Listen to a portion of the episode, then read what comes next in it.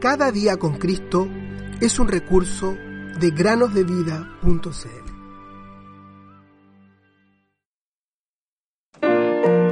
Confíen en el Señor para siempre, porque el Señor es la roca de la eternidad. Isaías 26, 4.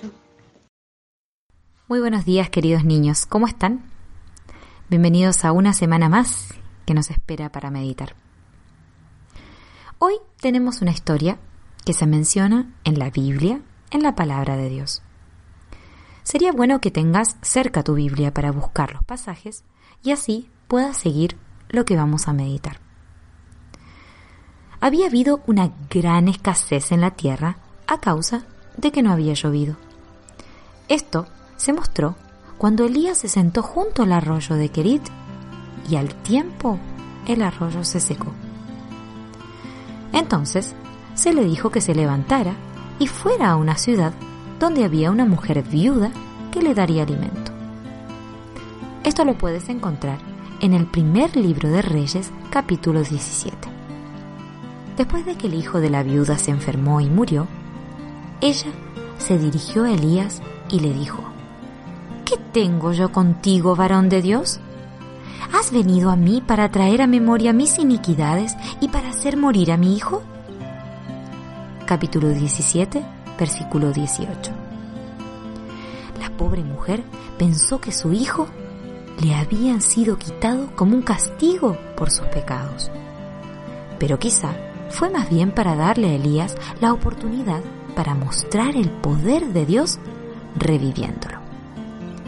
Elías tomó al niño en los brazos de su madre, lo llevó a su habitación y lo puso sobre su cama. Allí oró a Dios y se tendió sobre el niño y la oración fue contestada, pues Dios devolvió la vida al niño. Qué gozo habrá sentido la madre al recibir a su hijo de vuelta en sus brazos, vivo. Elías bajó de la habitación y le dijo a su mamá, Mira, tu hijo vive. Todo esto sucedió para que la mujer se convenciera de que Elías realmente era siervo de Dios, pues ella dijo, Ahora reconozco que tú eres un hombre de Dios y que la palabra del Señor es verdad en tu boca.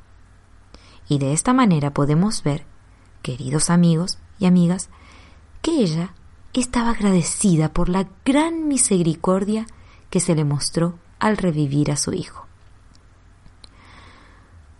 Sin embargo, Dios ha hecho cosas mucho más maravillosas que esta para nosotros. Si solamente buscáramos en la palabra de Dios cómo es su amor por nosotros y el don de su Hijo por nosotros.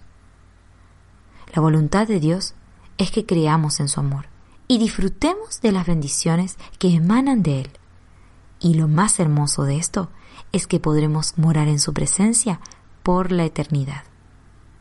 Pero recuerda que esto será así solo si nuestros pecados han sido limpiados. Yo amo a los que me aman y me hallan los que con diligencia me buscan. Proverbios 8:17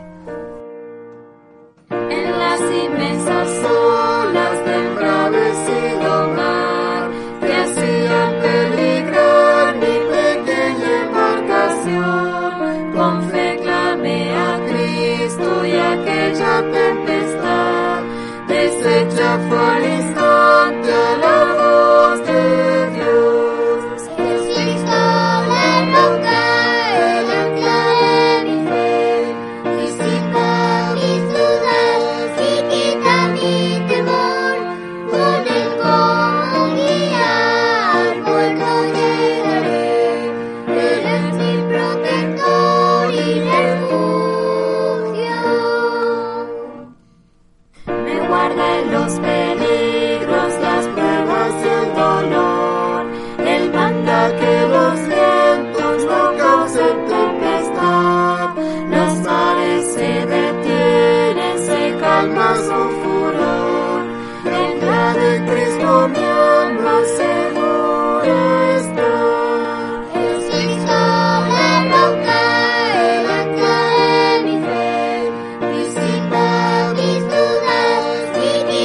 Mi